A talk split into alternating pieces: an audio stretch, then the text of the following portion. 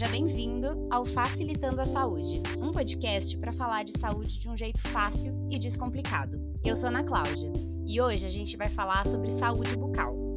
Tá preparado? Então vem comigo que vai ser fácil.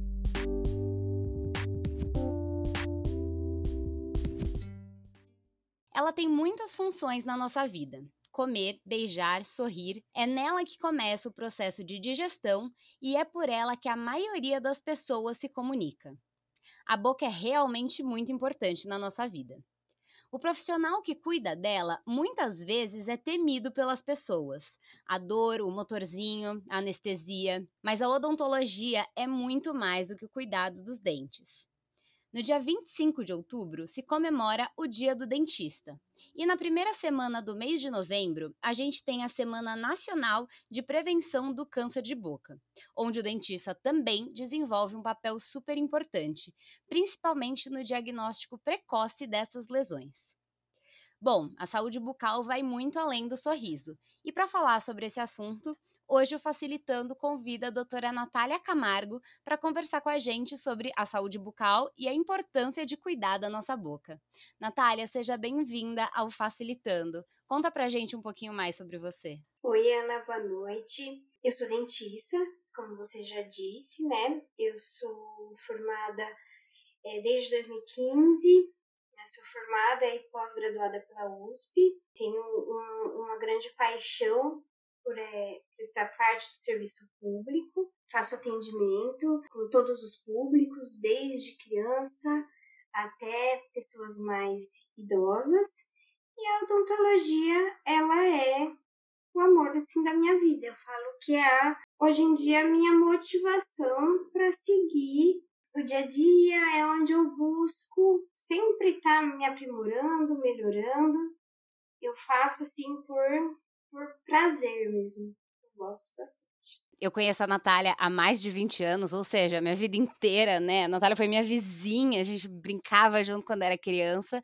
E o pai da Natália é dentista, né? Então você herdou aí essa paixão do seu pai, né? Ou não? Ou ele não, não teve a ver com a sua escolha? Na verdade, assim, ele sempre brincou, né? Que ele queria que eu fosse dentista e tal. E eu, assim, até uma determinada idade, eu não, eu falava que eu não queria, mas eu acho que era mais para para contrariar, sabe?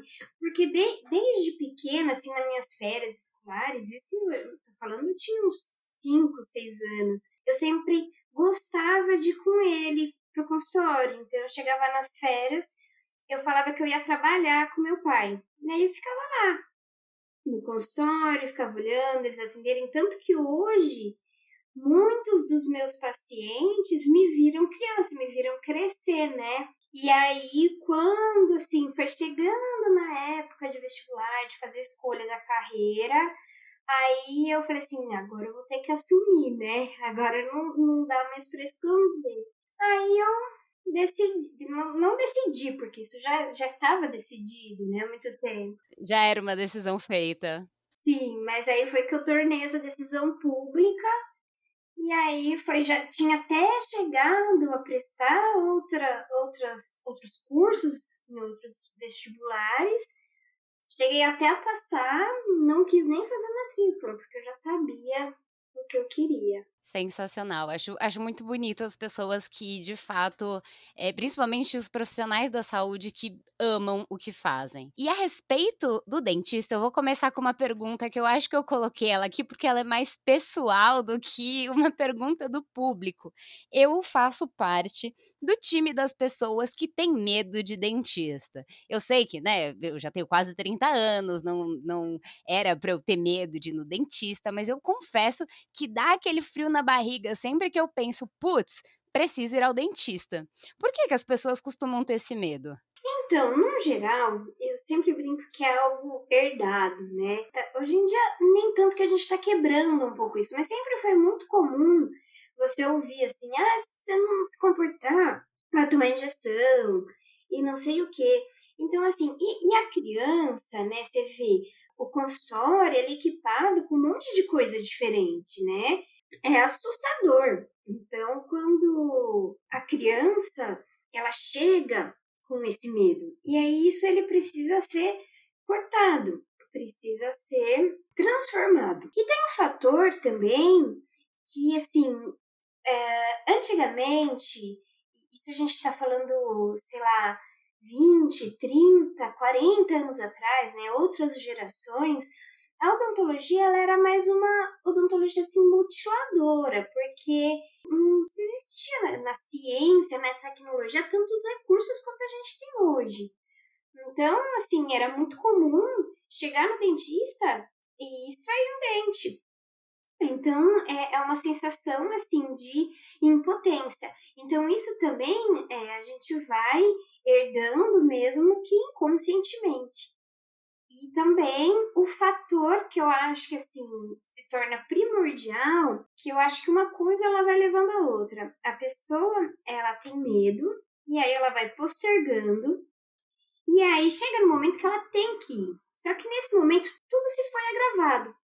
Então se torna mais complicado, se torna mais dolorido, é, por uma questão assim, não que o tratamento em si seja dolorido, né?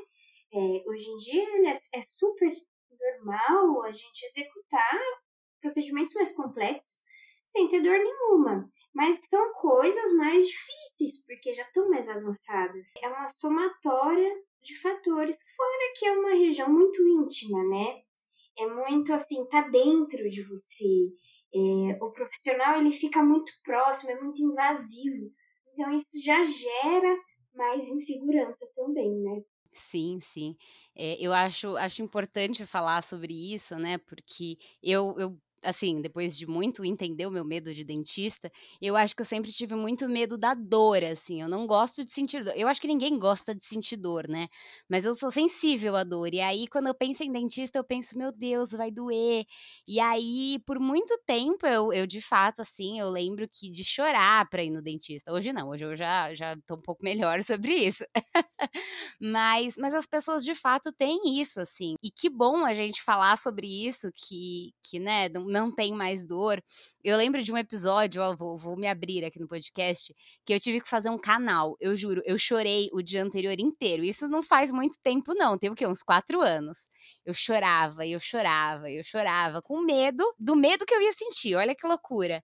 E aí eu cheguei lá, fiz meu canal, não doeu nada. Eu falei, meu Deus, eu sofri tanto e não doeu. Olha que loucura. Sim, isso é bem comum, né? O paciente, ele chega assim, mais assustado desde a criança. A gente tem que fazer um, traba um trabalho para cuidar dessa parte emocional. Para você tornar o, a parte técnica em si mais branda, porque o, o emocional ele tá muito, ele influencia muito, né? Você tem alteração da pressão arterial, uma série de coisas que vai que vai interferir também, né? Com certeza. E qual que é a importância da gente cuidar da saúde bucal desde muito pequeno, assim, desde o, das crianças, dos bebês? Por que que é importante? além do fato de você ter a preservação, porque você inicia o cuidado desde pequeno. Então é de se esperar que uma criança que, que ela teve o início do, dos cuidados com a cavidade oral dela bem nova, é de esperar que ela vai ter menos complicações. Então, ela pode até ter cárie, até ter uma coisinha ou outra, mas coisas menores, coisas mais brandas. Além disso, também toda a parte de preparo do meio, na época assim de troca de dentes, eu falo assim, quando o primeiro dente de leite já nasce no bebê, o dente permanente ele já está se formando dentro do osso, é que a gente não vê, mas ele já está ali começando a se formar. Então, toda a importância na parte assim de, é, digamos assim, de suprimento tanto alimentar quanto de terapia com flúor, né? A gente sabe que é, a ingestão nessa fase de de formação dos dentes permanentes, enquanto a gente ainda não está vendo, antes deles começarem a nascer, é a ingestão excessiva de flúor. Então, por exemplo, crianças que comem pasta de dente, porque tem umas pastas de dente que são muito gostosas, bem deliciosas, né? Que engole essa pasta, é, ela vai desenvolver um problema chamado fluorose.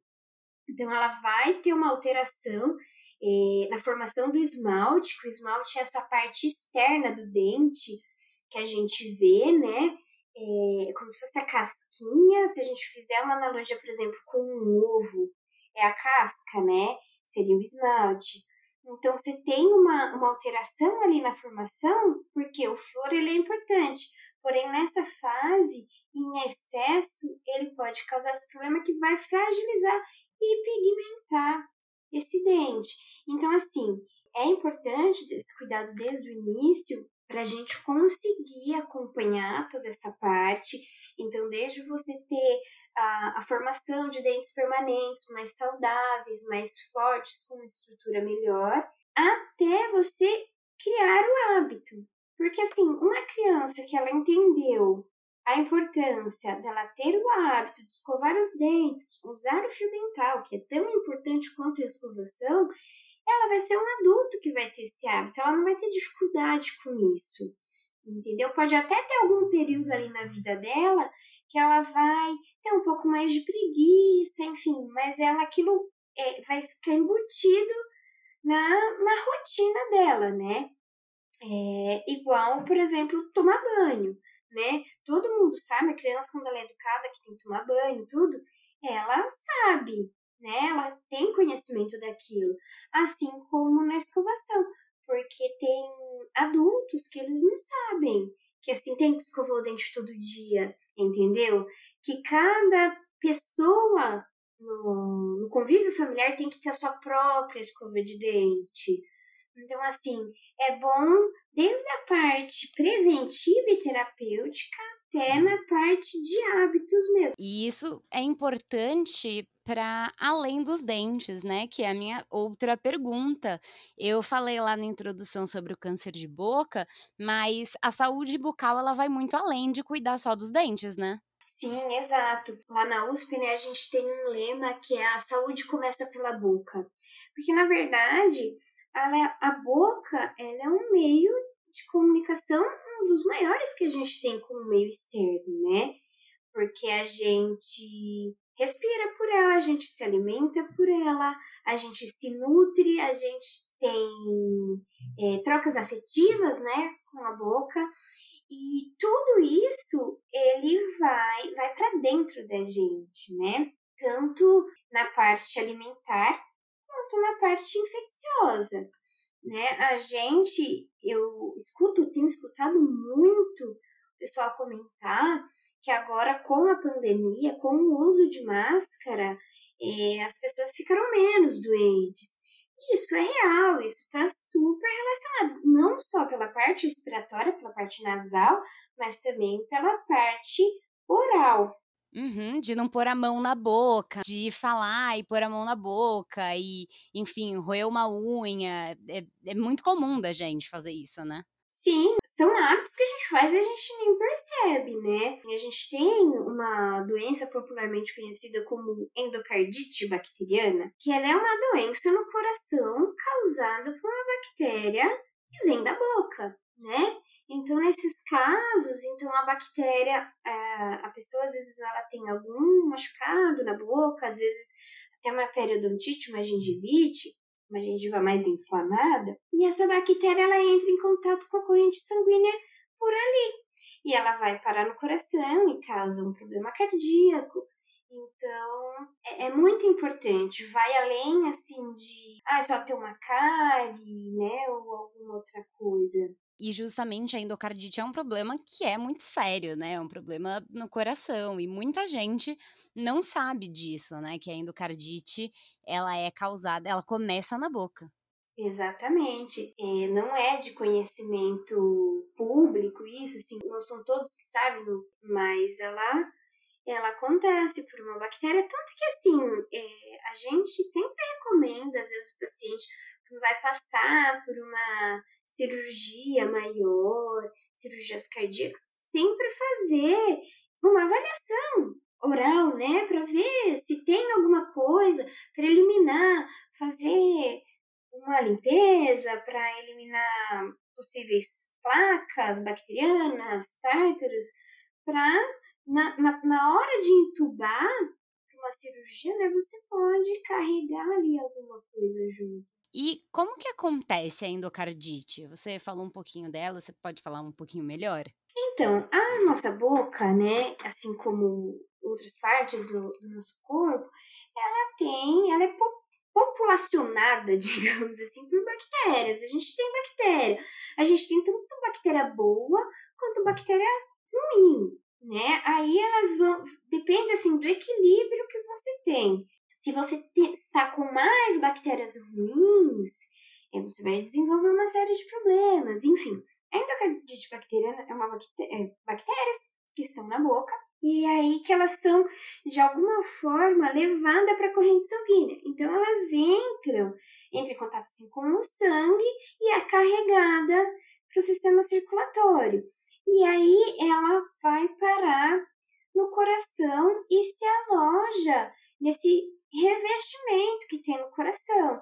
E ali, pessoas normalmente que têm alguma, algum já problema pré-estabelecido, às vezes alguma coisa pequena, vai propiciar uh, o desenvolvimento dessa bactéria, né? E aí a gente vai ter, tem essa endocardite que vai interferir aí bastante, aí precisa de tratamento médico, aí já, a partir do momento que cai na corrente sanguínea, aí já não, que, quem vai cuidar não somos mais nós os dentistas, né, aí já são os médicos, quando se instala no coração que desenvolve a endocardite, aí já se torna um problema cardíaco, e isso pode sim é, levar à morte, né? Pode, porque vai, vai interferir, vai enfraquecer, sim, todo o sistema, né? Por isso que é, é tão importante a gente falar sobre a saúde bucal, né? Porque às vezes as pessoas acham que, ah, saúde bucal, tudo bem, vai cair um dente meu, né? Não, não dá nada, mas não, vai, vai muito além de cair um dente. Exatamente. Falando em cair um dente, falamos em cair um dente, né? Falando nisso, quais que são as doenças bucais mais comuns na população? Eu considero três, né? A cárie, que é a mais, sim, todo mundo conhece, né? a, a gengivite, que é a inflamação das gengivas. Então, assim, paciente, ah, escovei o dente e sangrou. Ah, passei, passo fio dental e sangra. É gengivite, tá? E aí vem a periodontite. A periodontite é, assim, a gengivite, ela vai avançando e pode chegar na periodontite. A periodontite, ela é uma inflamação dos tecidos que circundam o dente. Então, assim, o dente, ele não é soldado no osso, né? Ele não é assim, grudado no osso. O dente, ele é preso no osso por ligamentos. São ligamentos muito pequenininhos, muito fininhos, mas eles estão ali. O mesmo ligamento que a gente tem, o mesmo tipo de ligamento que a gente tem no joelho, no ombro, no cotovelo. E aí, a gengiva, esses ligamentos e esse osso que abriga o dente, eles recebem o nome de periodonto. A periodontite, ela é uma inflamação, ela é uma doença que ela abrange tudo isso. Então, o que, que acontece? Como se desenvolve? Então, a gente já falou bastante né, dessas bactérias. A gente tem essas bactérias na boca, tudo.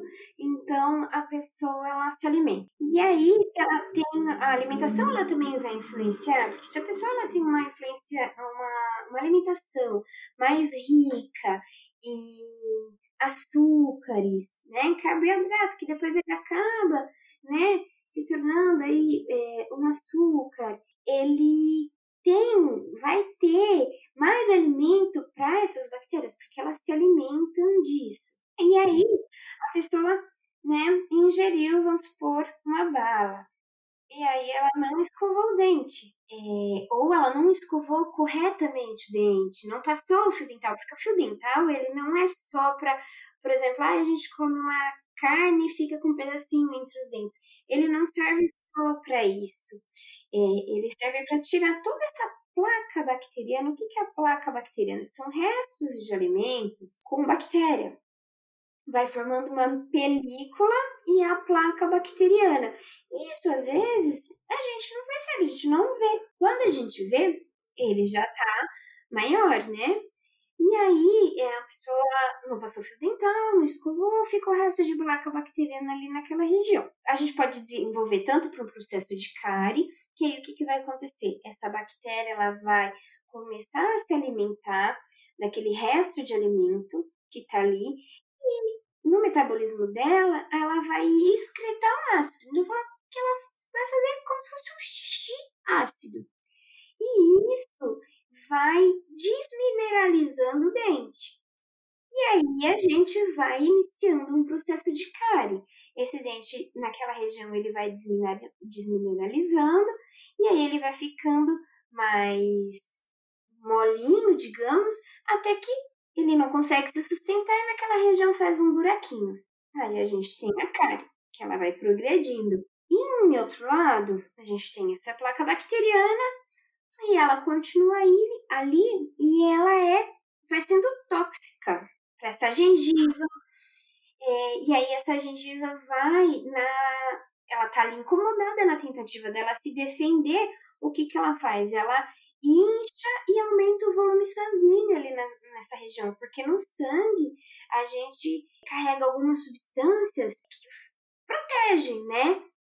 Então por isso que ela fica bem inchada, bem avermelhada e qualquer coisa que encosta é, sangra. Tem mais dor e, e sangra. Isso é a gengivite. E aí isso começa a proliferar e a gente caminha para a periodontite, que é mais ou menos o mesmo pensamento, só que aí ela vai, digamos assim, se aprofundando até que ela atinge é, os ligamentos, os ligamentos e o osso. E aí, na tentativa, de novo, o organismo, ele quer se defender, o organismo ele não quer ser atacado, né? O nosso corpo ele é muito sábio. E aí ele vai recuando, esse osso ele vai recuando, esses ligamentos eles vão recuando na tentativa de se proteger, para justamente não causar uma infecção maior, entendeu? É o pensamento do, do nosso corpo. E aí, com isso, a gente vai perdendo esse osso que sustenta o dente, vai perdendo esse ligamento que prende o dente no osso. E aí os dentes eles vão amolecendo, né? Eles podem amolecendo. Então não é incomum, acontece bastante, a pessoa fala assim: "Ah, eu arranquei o dente em casa, o dente caiu sozinho". Quando isso acontece, é por conta da periodontite, porque o dente ele já foi perdendo esse suporte, né? Então, são, assim, os, os mais comuns, os mais conhecidos problemas, né, doenças da cavidade oral, a cárie, a gengivite e a periodontite. Uhum. O câncer de boca, ele também é comum ou ele é mais raro? O câncer de boca, ele acontece bastante, principalmente, assim, nas regiões de lábios. Ele tem uma incidência maior, inclusive, em homens. Devido à mulher, a gente usa batom, né, com mais frequência, isso por incidência do sol. Mas também tem outros tipos de câncer, ele acontece bastante, mas assim, não são coisas que no consultório a gente vê tanto quanto essas três doenças. Isso é, é assim, cárie, periodontite, gengivite é o que de praxe você vai encontrar. É difícil você não, não encontrar uma pessoa que já teve ou que tem. Às vezes nem tem conhecimento, entendeu? Fala assim, ai, minha, minha gengiva sangra quando eu escovo um pouquinho. É gengivite. Entendi. É importante falar disso e ainda a, a questão do, do câncer de boca, né? Citamos aí em episódios passados, onde a gente falou do, do HPV e, enfim, do tabagismo mesmo, né? Que podem ser aí fatores do que causam o câncer de boca, né? E aí muitas vezes isso chega para vocês dentistas e vocês acabam encaminhando, né? Então, sempre importante falar que às vezes uma ferida na boca também é um motivo para você ir ao dentista. Sim, exato. E no geral, por exemplo, uma afta, um machucadinho simples, no geral, em sete dias já é. Se ele não, não sarou completamente, já é para ter tido uma boa melhora. Aquela, aquela feridinha, aquela coisinha assim diferente que tá ali, que você vê que não melhora, ou que melhora e volta, melhora, é melhor, assim, procurar um profissional, ver, não precisa ficar desesperado, mas, assim, não ir adiando, né? Porque, assim, como todos os outros, sim, problemas em outras áreas também, o adiamento dessa procura pelo profissional, ela é o que muitas vezes complica, né? E eu ia te perguntar justamente isso, né? É que acho que muita gente considera que a saúde bucal ela é muito estética, né? Que, que é muito por conta do sorriso, né? E só vai no dentista ou quando tá com dor de dente, porque dor de dente é uma coisa muito chata, ou quando algum dente caiu. E, e existem riscos, né, da gente procurar o dentista só quando a gente tem um problema, né? Por que, que a gente precisa ir no dentista uma vez por ano? Então, é, eu falo que assim, por mais que a pessoa tenha uma escovação, uma higienização maravilhosa, existem locais que tem mais difícil acesso para escovação, enfim, para higienização. E aí precisa ser, precisa de um auxílio, né? Você precisa fazer uma limpeza para chegar nessas regiões. Então, às vezes, ali fica uma placa bacteriana presa assim nessa região, entre o dente e a gengiva, que você não nota. E mesmo que você note, às vezes você não consegue. A cárie, que nem eu expliquei que ele tem esse processo, ela começa muito pequena. Então, às vezes, a gente chega em estágios que o, o tratamento ele é muito tranquilo, muitas vezes você não precisa nem de anestesia quando é pego assim bem no começo, porque você não, ela ainda não atingiu a parte inervada, a parte sensível do dente, né? E também assim para ver é, essa parte também é, de, de machucados, enfim, a boca ela tem muito, muitas estruturas anatômicas diferentes, né? E que a gente não, não tem o hábito. É diferente, por exemplo, assim, da sua perna, da sua barriga. Você está ali olhando todo dia, você consegue enxergar, você tem é, uma observação melhor. Então você começa a ver uma, uma pinta, você vê que ela está se desenvolvendo, né? Na boca é muito mais difícil. Por mais que a gente, assim, se ali tem muitos pacientes vezes chegam, que viram alguma coisa na boca, alguma estrutura na boca e ficam preocupados. E a gente olha e é algo normal, tá tudo dentro da normalidade, porque é, são estruturas mais diferentes, assim. E aí ele assusta. Então, pra gente fazer todo esse cuidado. E também, como a gente disse lá no início, né, das crianças, de criar o hábito e tudo para a gente ir construindo isso, porque é uma forma de autocuidado, né? Hoje em dia, assim, se fala tanto de, de autocuidado, de tudo. Também, assim, agora eu vou puxar um pouco a sardinha pro meu lado.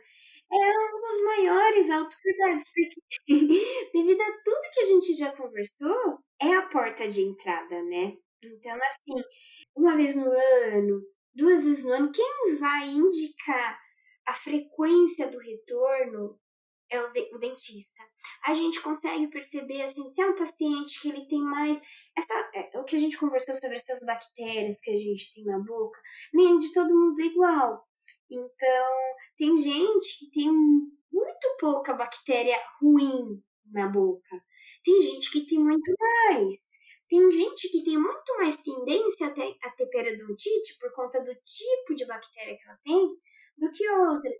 Então, assim, o dentista, na avaliação que ele vai fazer, ele vai conseguir te dizer, né, dizer para o paciente é, com maior exatidão qual é a, o tempo de retorno ideal. Duas vezes no ano, se é uma vez no ano, se é, por exemplo, a cada três meses, entendeu? Por conta do que ele encontra ali. Tem pessoas, então, por exemplo, às vezes pessoas mais de idade, que já não tem tanto de, de, a destreza manual, vão tendo mais dificuldade. Então, às vezes, a gente pede para retornar num período menor. É, as crianças, assim, menores, que também não desenvolveram tanto essa destreza ainda, a gente pede para retornar com um período menor pra gente, e aí a gente vai controlando, né? A gente vê, é, por exemplo, ah não, agora a gente conseguiu uma melhora, então aumenta esse espaçamento. Acho que agora a gente precisa se ver com um pouco menos de tempo. E aí a gente vai dosando esse retorno. Sim, sim. Até porque às vezes é melhor ir mais do que menos, né? Com certeza, com certeza. Eu falo assim, a, a minha maior alegria é quando chega um paciente e eu falo, olha, não tem nada, você só precisa fazer a sua limpeza de rotina, né? Que tá no, no prazo. Eu, é uma conquista, né? Porque eu falo assim, a gente promove saúde, a gente não tá lá, se engana quem pensa que a gente tá lá e fica feliz por ter, é, assim, muita cara. A odonto, ainda mais atualmente, né? Ela tá muito maior, ela vai muito além do só isso. Então, gente, quando a gente. Alguém volta ali no retorno e não tem nada, pra gente é uma satisfação muito grande. Uhum. E eu acho que para o paciente também, né? Principalmente porque a gente já desconstruiu o medo do dentista, né?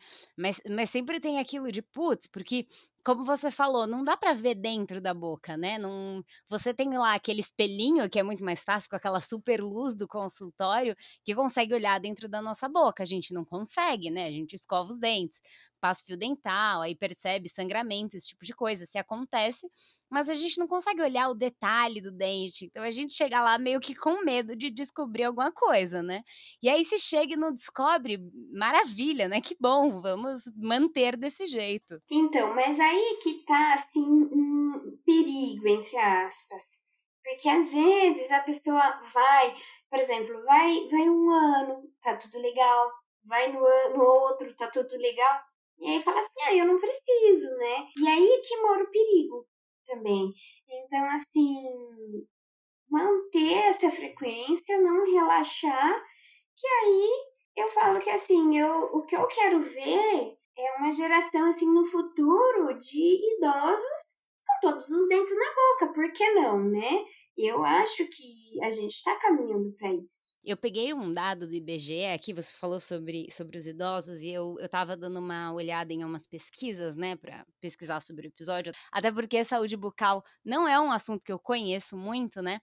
E aí, é, eu li um dado de 2018 do IBGE que fala que 39 milhões de brasileiros usam próteses dentárias e mais de 40% das pessoas com mais de 60 anos já perderam todos os dentes, ou seja, é muita coisa. É muita coisa, é muita coisa.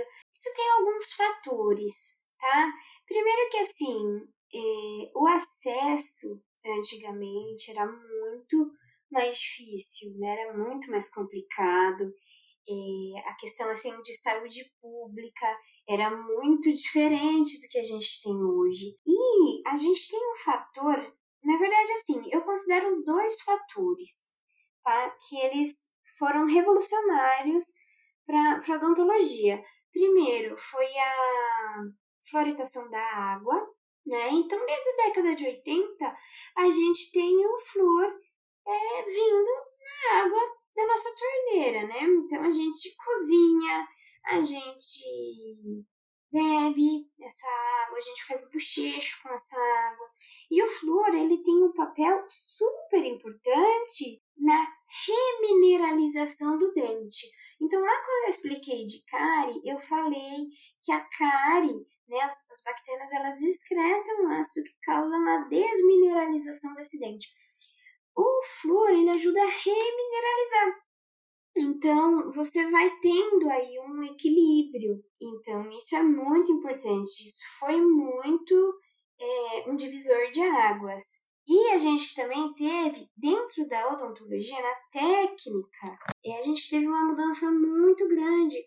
Que antigamente a gente. Ah, os materiais que eram usados para fazer as restaurações quando uma pessoa tinha cárie, eles não eram materiais adesivos. Enfim, isso é só um fator técnico, mas na prática o que, que acontecia, né? O desgaste que era feito naquele dente, ele era um desgaste muito maior. E você tinha, assim, tinha uma linha que seguia assim com desgastes preventivos.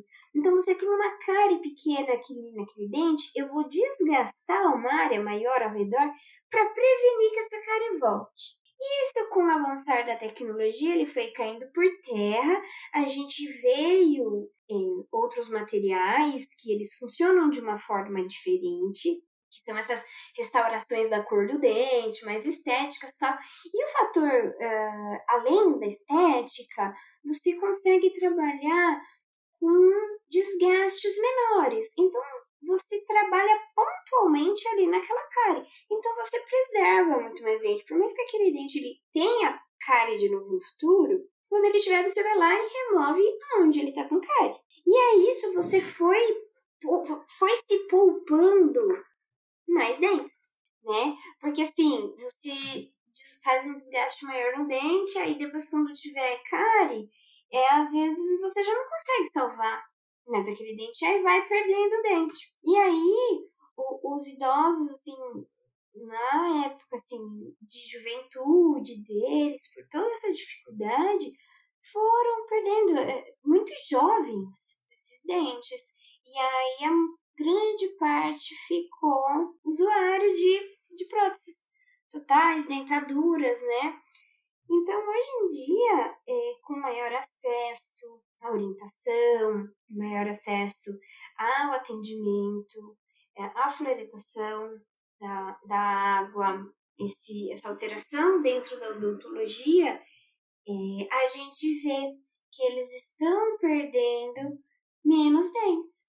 Então, eu acredito sim que é uma questão assim de anos, digamos assim, de gerações, a próxima geração que for vir aí de, de idosos já vai ter mais dentes. Até porque se a gente conversa com os nossos avós, né, até é, nossos pais, algumas pessoas mais velhas aí da nossa geração, né, eles vão contar histórias de dentista que não são as mesmas histórias da gente, né, são histórias meio assustadoras.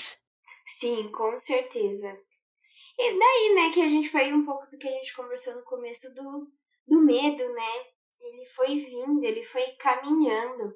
Exato, exatamente. Porque aí um dente estava ruim antigamente, o que, que você fazia? Você arrancava esse dente. Você não, né? O seu dentista. Ele ia lá e tá, arrancava um dente da sua boca. E aí pronto, resolve, tira o problema da raiz, literalmente, né? É, mas não é assim que se resolve um problema. Principalmente o problema nos dentes, porque hoje em dia já é, é muito, mais, muito mais fácil de resolver. E falando em resolver um, problema, escovar os dentes resolve muitos problemas, né? É uma coisa que a gente aprende aí desde sempre. Eu acho que as minhas primeiras memórias de escovar os dentes são na escola, assim, tipo, na creche, sei lá, sabe? Quando ia todo mundo em filinha pra, pra fila da escolinha lá e escovava os dentes todo mundo junto, eu tinha que levar seu copinho, enfim. É uma coisa que a gente sabe fazer desde muito cedo na vida, né? Mas escovar os dentes, e aí, né, conforme a gente vai ficando adulto e aí vai indo lá no mercado para comprar sua escova de dentes, a gente chega no mercado e tem muita escova de dente diferente, é, com muitos preços diferentes, com muitos modelos diferentes. Como que a gente escolhe uma escova de dentes, Nath? Olha, eu, assim, sou muito básica e sou muito simples quanto a isso. Para mim, assim, a escova de dente ela tem que ser macia, é bem macia. Essa história de que escova de dente dura escova melhor os dentes é mentira ela vai machucar mais que ela vai escovar, porque é, você não vai conseguir escovar direito. Escova macia, com a cabeça pequenininha, não precisa ser infantil, mas também tem não grandona, porque quanto menor, mais regiões você vai conseguir alcançar. Claro, você vai conseguir escovar com bastante cerda. Vê assim que ela tem bastante cerda. Então, assim, os pré-requisitos primordiais de uma boa escova de dente. Simples, porém objetivo. E quanto à pasta, tem que conter o flúor, né? Para ajudar nessa reposição que a gente vai perdendo aí durante, durante o dia no nosso processo alimentar e tudo mais. E não tem muito segredo. A pessoa ela vai ter que ver assim o sabor que mais agrada, enfim, hoje em dia a gente fala muito de clareamento, né? Então eu falo assim, de preferência, se a pasta de dente for branca, se ela não for colorida, porque o colorido ele é um pigmento que vai estar tá ali, você vai estar tá passando aquilo no dente. Então vai ajudando a pigmentar mais, né? Até muito importante você ter falado sobre isso, porque é, é uma, era uma outra questão, né, da pasta de dente, porque é isso, eu acho que hoje em dia tem muita opção, né, tanto de escova quanto de pasta. E aí, às vezes, as pastas elas prometem revolucionar, né? Mas às vezes o, o ato de você escovar os dentes, ele, né, e a, a escovação correta dos dentes, ela é muito mais importante do que a pasta em si, não é? Com certeza, com certeza. Que eu falo assim, o que limpa o dente é a pasta, a escova e o fio. Não existe milagre, não existe pasta milagrosa, não existe escova milagrosa. É assim o compromisso que você vai ter com essa sua escovação, com essa sua higienização. Esses enxaguatórios, um monte de coisa que a gente vê por aí, é adicional. Ele não vai substituir nada. Vai mais assim, devolver algum flúor ali, deixar o hálito mais agradável, mas em questão assim de limpeza, é adicional, não é fundamental. Importante, fala isso, né? Porque às vezes já aconteceu comigo, eu acredito que acontece com muita gente. Você volta no trabalho correndo assim, aí tem uma reunião em cima da outra, fala: "Ah, eu não vou, não vou escovar os dentes porque não dá tempo, vou fazer um bochecho aqui rapidinho". Acho que funciona, mas não funciona, né? Na hora do aperto é melhor do que nada. Porque assim você vai remover super, superficialmente restos alimentares maiores que ficaram ali e tal. Mas não, não substitui. Nem até quando a gente era criança que tinha aquela história, ah, escovei o dente com o dedo. Não, gente, não, não funciona. É escova de dente. Perfeito, muito bom, muito importante falar sobre isso, né? Porque geralmente as pessoas que estão sempre na correria, eu acho que agora que a gente ficou muito tempo em casa, a maioria dos brasileiros, né? Que, e não só dos brasileiros do mundo, que ficou bastante tempo em casa, talvez tenha até retomado esses hábitos, né? De tipo, já estou aqui em casa, minha escova de dentes já está aqui do lado, porque está no meu banheiro, eu não tenho que pegar a minha bolsinha da escova de dentes, ir até o banheiro da firma. Então, talvez isso tenha sido positivo para a saúde bucal, né? É, eu ainda assim, é muito recente para gente dizer que teve algum resultado na prática, né? Mas faz, faz sentido pensar por esse lado. Uma dica que eu sempre dou, assim, dá, assim, ah, como vou escovar meu dente e tal? Eu sempre falo assim, olha, essa história de escovar o dente fazendo outra coisa, fazer, escovar o dente conversando, prestando atenção em outra coisa, é furada. Você tem que sentar, pegar ali a sua escovinha, a sua pasta, a quantidade de pasta é bem pouca, não é essa quantidade de pasta que eles falam em comercial de pasta de dente, que nossa, cobre toda a cerda. Não, é assim um, um tamanho de um grãozinho de ervilha é mais que o suficiente. E eu falo, escovar o dente, prestando atenção no que você está fazendo. Então, concentra ali no que você está fazendo e observa se você está realmente escovando todas as regiões, porque a gente coloca no automático. Às vezes você está escovando em cima, você está escovando embaixo, você escova várias vezes no mesmo lugar e não escova o outro.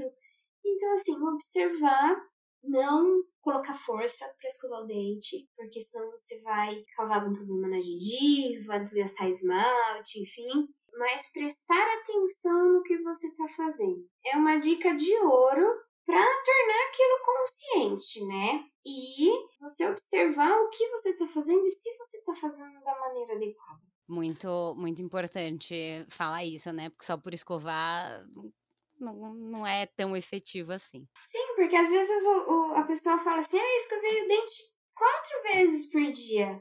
Só que às vezes nenhuma dessas escovações foi eficiente. Sim, sim, exatamente. Então, vale você, de fato, parar o que você está fazendo e escovar os dentes direitinho, né? Então, parar e aí procurar um profissional, né? No podcast a gente não, não consegue orientar como escovar os dentes, porque a gente precisa mostrar, né? Mas se você vai aí, procura no, no, no YouTube, né?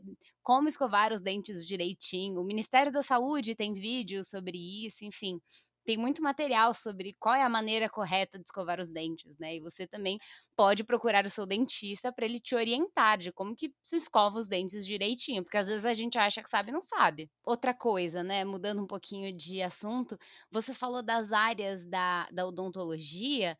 Você pode falar um pouquinho quais que são elas? Porque, por exemplo, eu fui uma criança que tinha o dentista de, de cuidar dos meus dentes, de cuidar das cáries, enfim, e o dentista do aparelho, que é o ortodontista né? Quais as diferenças aí dentro da odonto? Olha, então, a odonto, hoje eu nem sei te dizer quantas são as especialidades que tem na odonto. Não sei, assim, de cor a quantidade, mas é uma quantidade, assim, muito vasta. É uma área muito grande. A gente tem desde, assim, das especialidades clínicas, que são, assim, as mais conhecidas. Então, você tem, que nem você falou, ortodontista, né? Ortodontia, você vai ter aí a prótese que vai cuidar de dentadura, da questão de facetas, enfim. Aí você vai ampliando para áreas que não são assim, as pessoas às vezes não têm tanto conhecimento. Então tem a, tem a especialidade da odontologia, que é de bucomaxilofacial, é um nome mais complicado, por exemplo, que é um cirurgião que grande, é, todo hospital tem, né? Eles têm o trabalho clínico deles também em consultório, mas eles podem atuar em hospitais e, por exemplo, é, pessoas que sofrem acidentes, têm lesões na face, precisa reconstruir. Esse profissional ele tá ali para isso também. Então é uma área que muita gente não conhece. Você tem a área também na odontologia, por exemplo, de odontologia legal, que é a parte que cuida da parte legislativa e forense, por exemplo, da, da odontologia, né? Então faz desde assim de, por exemplo, uh, exames de arcada dentária para identificação de corpo, trabalha então, digamos, junto com juízes em questões assim judiciais, em perícias, são muitas áreas. Aí você tem a periodontia, por exemplo, que é uma especialidade que ela cuida desse, desses tecidos que compõem o periodonto, que eu expliquei um pouquinho para trás, né?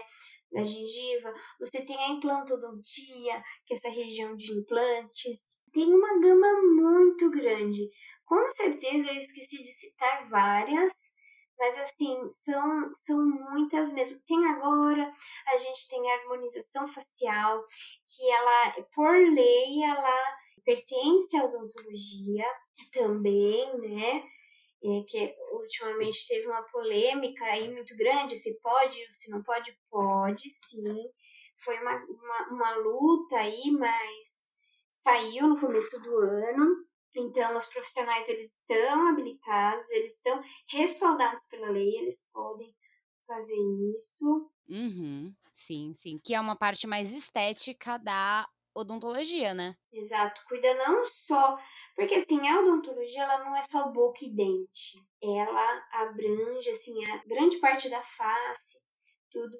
E a harmonização facial ela, você tanto assim, por exemplo, a aplicação da toxina botulínica, que é popularmente conhecida como Botox, né, que é uma, uma marca comercial, e você usa tanto, faz aplicação, por exemplo, para quem tem muito bruxismo, arranja os dentes, se faz aplicação para isso, não é só a parte estética. Então, às vezes, pacientes sindrômicos que têm uma baba bastante, né? Porque tem muita proliferação, é, produz muita saliva.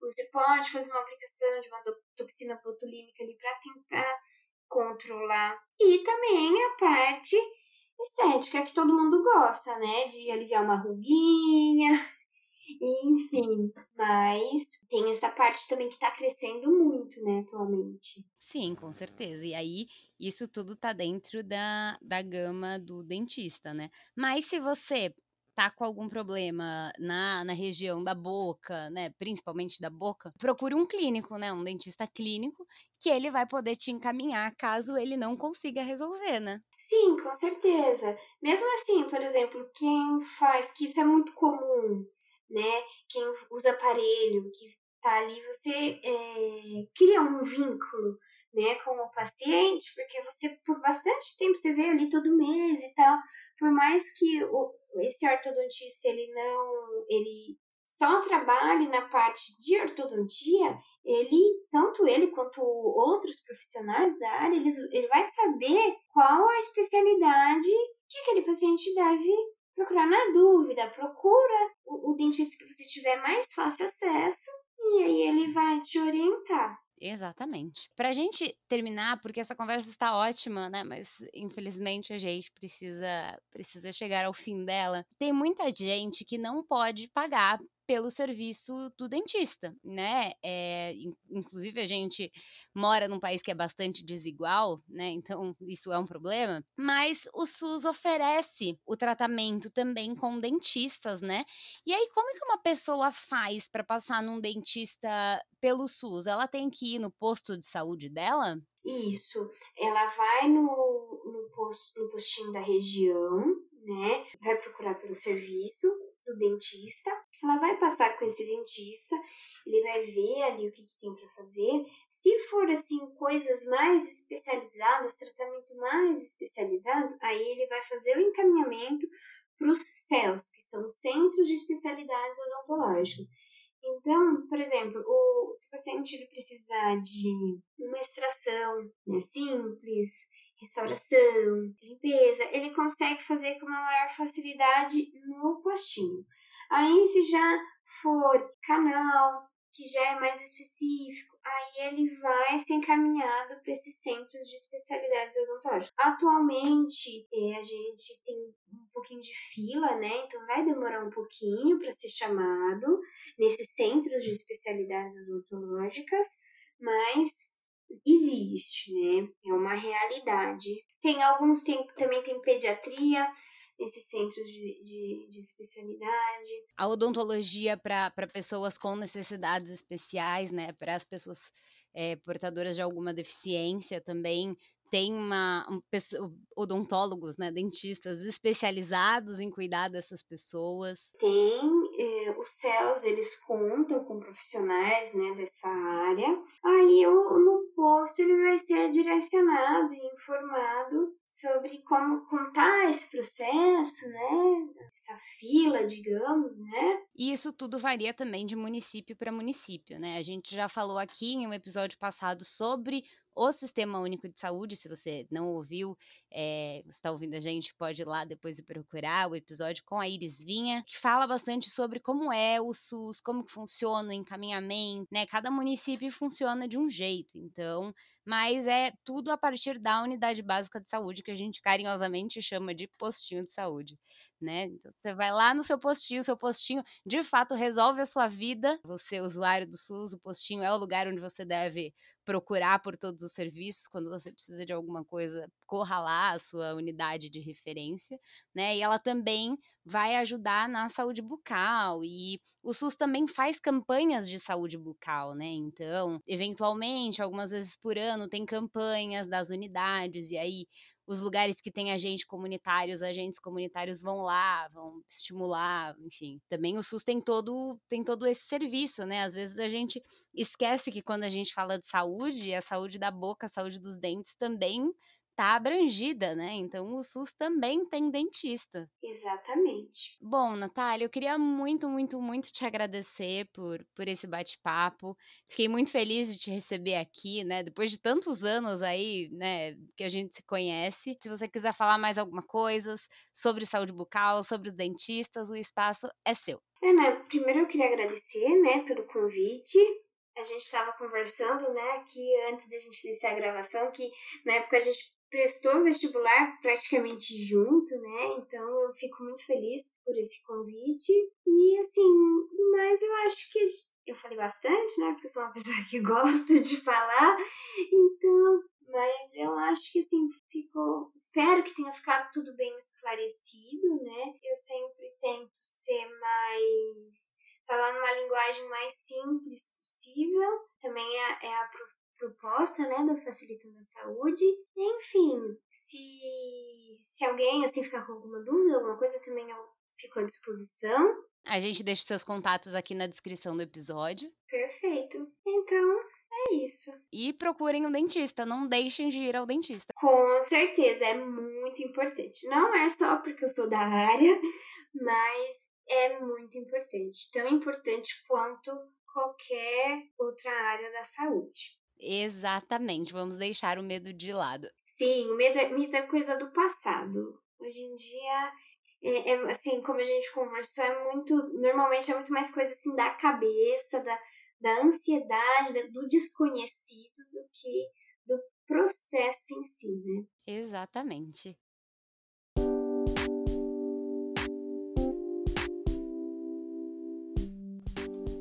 Esse foi o episódio de hoje do Facilitando a Saúde. A gente fica por aqui, mas logo a gente volta, trazendo para você conteúdos práticos e de qualidade de um jeito fácil de entender. Você pode falar com a gente pelo Instagram no arroba Facilitando a Saúde ou por outras redes sociais no endereço que está aqui na descrição do episódio. Às sextas-feiras tem episódio novo para descomplicar e facilitar a sua relação com a saúde e também com a doença no momento que ela aparecer. Tá preparado? Então vem comigo que vai ser fácil.